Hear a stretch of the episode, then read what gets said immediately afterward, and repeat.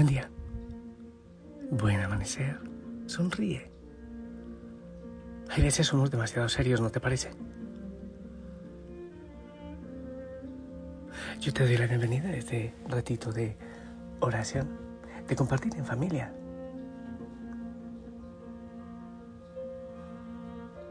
Pedimos al Espíritu Santo que venga, que nos acompañe en este ratito de oración, en todo el día y en toda la vida. Pon tú también todas tus realidades en la presencia del Señor, ya sabes, somos muchísimos orando los unos por los otros. Eso es hermoso, tener esa familia espiritual, esa familia orante. Así que pon todo. Si hay preocupaciones, si hay enfermedad, dificultades económicas, desempleo, situaciones difíciles en la familia,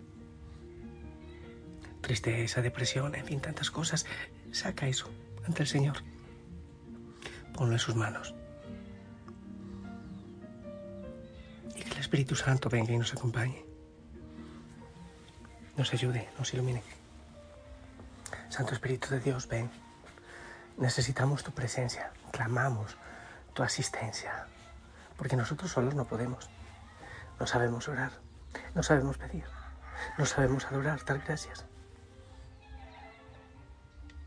No me resisto las ganas de...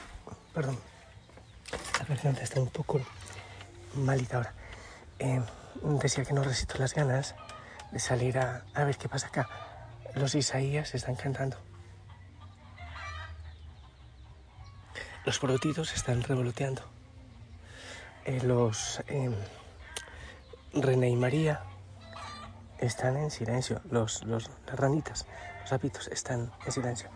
Espero que canten pronto, que cruen pronto. Ahora sí, con el auxilio del Espíritu Santo y ya concentraditos todos, vamos a proclamar la palabra, el Evangelio. Según San Marcos, capítulo 8, del 27 al 35. En aquel tiempo Jesús y sus discípulos se dirigieron a las aldeas de Cesarea de Filipo. Por el camino preguntó a sus discípulos, ¿quién dice la gente que soy yo? Ellos le contestaron, unos Juan Bautista, otros Elías y otros uno de los profetas. Él les preguntó, ¿y ustedes? ¿Quién dicen que soy? Pedro le contestó, tú eres el Mesías. Él les prohibió terminantemente decírselo a nadie y empezó a instruirlos. El Hijo del Hombre tiene que padecer mucho, tiene que ser condenado por los ancianos, somos sacerdotes y escribas, ser ejecutado y resucitar a los tres días. Eh, se lo explicaba con toda claridad. Entonces Pedro se los llevó aparte y se puso a increparlo. Jesús se volvió y de cara a los discípulos increpó a Pedro. Quítate de mi vista, Satanás. Tú piensas como los hombres, no como Dios. Después llamó a la gente y a sus discípulos les dijo, el que quiera venir conmigo, que se niegue a sí mismo, que cargue con su cruz y me siga. Miren, el que quiera salvar su vida la perderá, pero el que pierda su vida por mí y por el Evangelio la salvará. Palabra del Señor.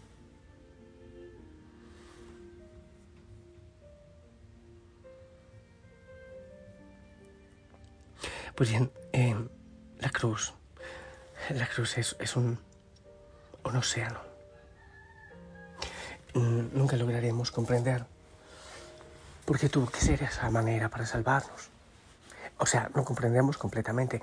Obviamente, eh, hay grandes místicos, santos, teólogos que han dicho cosas hermosas acerca de la cruz, pero hasta que uno no se acerca a ella personalmente, al crucificado personalmente, hasta que no se haga eso, pues no tendremos idea de por qué.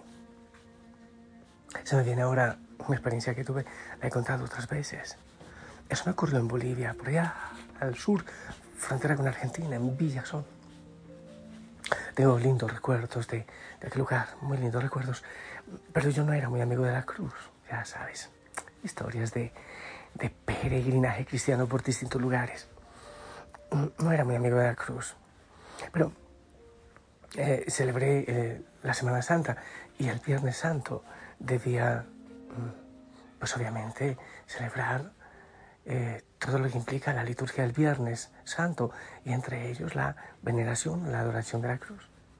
Oh, la verdad no me gustaba mucho el tema, pero eh, tenía que hacerlo.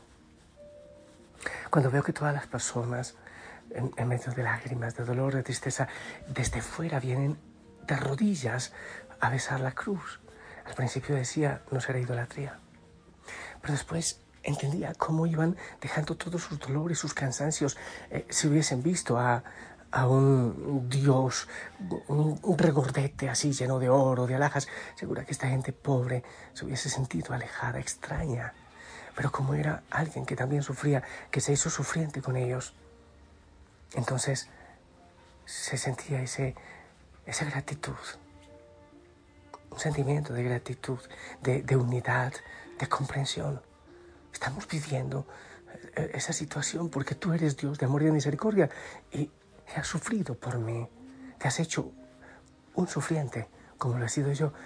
Y creo que sin muchas palabras ni, ni discursos eh, fui entendiendo poco a poco un poquito más de la cruz. Me falta mucho. Hay que tomar la cruz, hay que cargar con la cruz y hay que seguirle. Pedro Pedro dice en el Evangelio, ¿quién soy para ustedes? ¿Quién es el Hijo del Hombre? Eh, sí, el Mesías. ¿Pero por qué lo dijo? Dice el mismo Señor, que eso viene de, del Padre, que se lo inspiró. Pero, pero esa respuesta en lo humano, seguramente porque, porque veía los milagros, porque había visto muchos milagros en manos de Jesús. Era por el brillo. Pero después, cuando el Señor dice que debe ir a Jerusalén a padecer, ya a Pedro no le gusta. No, no, a mí me gusta, pero, pero la parte positiva, los milagros, el poder, el brillo y la corona y todo lo demás. Pero ya a la cruz, eso sí no.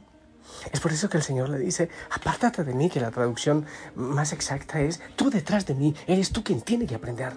Tú no tienes que enseñarme porque tú piensas como el mundo. ¿Y cómo piensa el mundo? Todo cómodo. Todo tiene que ser bien. Tenemos que vivir en un paraíso, como el paraíso terrenal de allá, eh, del, del, del Génesis. Ustedes piensan así, solo comodidad. Y si alguien les estorba, pues hay que eliminarlo. No se preocupen, existe el aborto, existe la eutanasia y, y todo lo demás. Hay que eliminar a quien me estorbe. Más o menos así. El, el mundo que piensa, comodidad, zona de confort. El Señor está pensando en la cruz. Pedro pensaba como el mundo piensa. En la comodidad, el Señor estaba pensando en dar la vida. Pedro no había logrado comprender eso. No lo había logrado comprender. Pero la pregunta sigue y seguirá sin tener completamente la respuesta, porque el Espíritu Santo siempre dará algo más para responder. Eh, la primera lectura del día, déjame, vuelvo a la palabra, porque ella nos puede clarificar mucho también. En la primera lectura, hoy que es de Isaías, un texto profético, dice, el Señor, dice, obviamente está refiriendo al Señor, al Mesías, a Jesús. Dice, el Señor me ayuda. Por eso no sentía los ultrajes. Por eso endurecía el rostro como pedernal. El Señor me ayuda. Cuando todos en la cruz se fueron, cuando huyeron, quedó la Virgen María y el discípulo eh, supuestamente débil, Juan, el más joven. ¿Quién quedaba? Solo el Padre. Ese es un sentido grandioso de la cruz. Cuando la gente nos acompaña en los momentos de triunfo, de éxito, ¿será que es verdadero ese amor?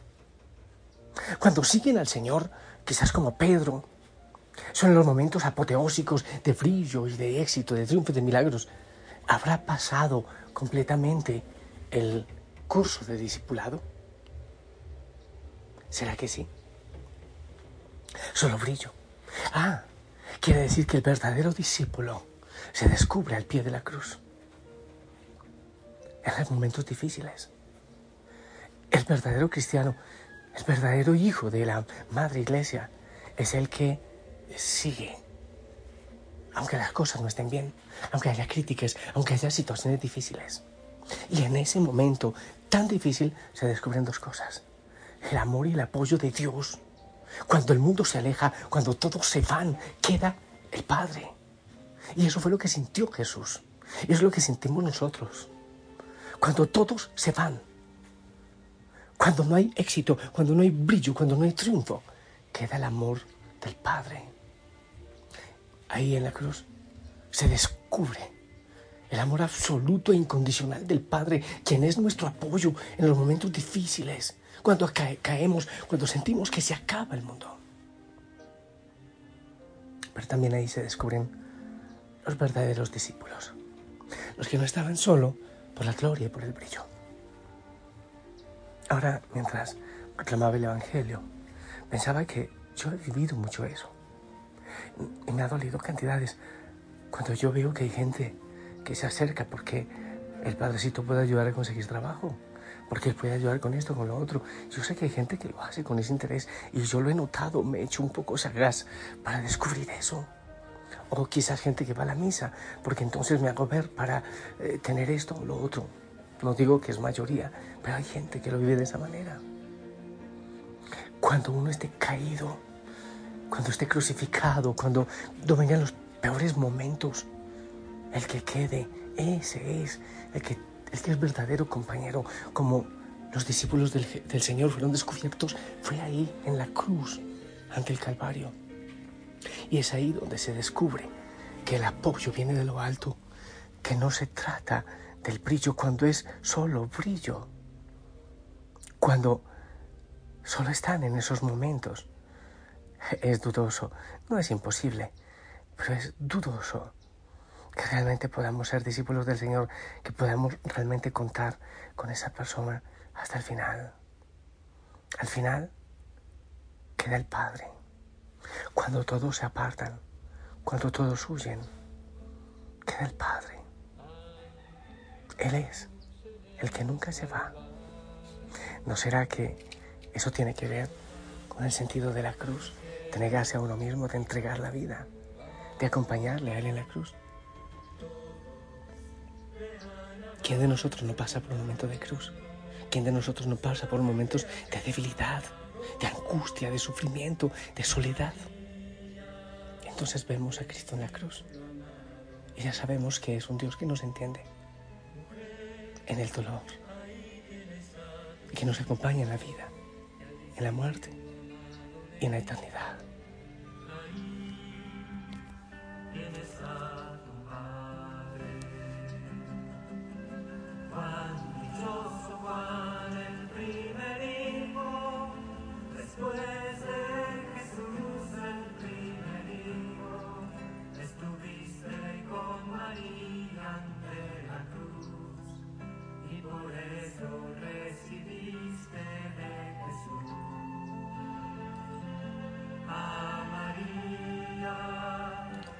Como madre, muy valiente y arrojado y muy enamorado hay que ser para estar con Jesús en la cruz clavado y poder recibir de boca de Jesús a María como madre. Quiero ser como tú, Juan, el discípulo amado.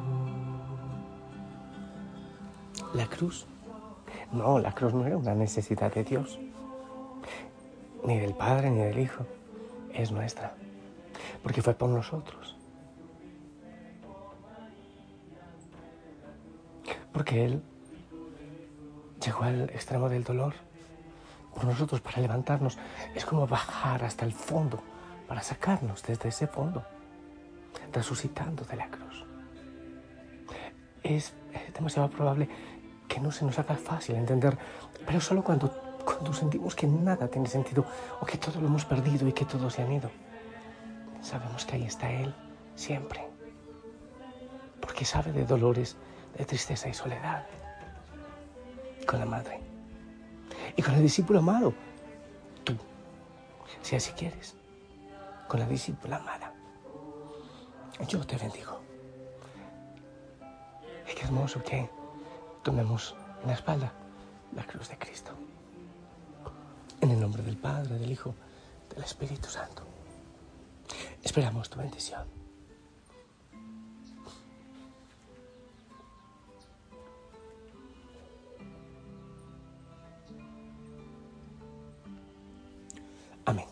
Gracias.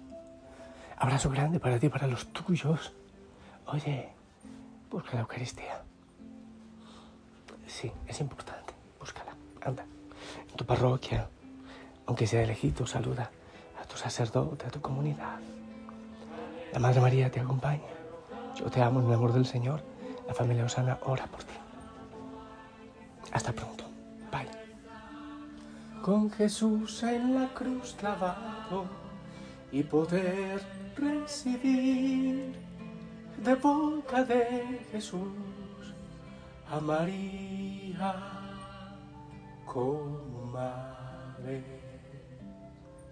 Quiero ser como tu Juan, el discípulo amado.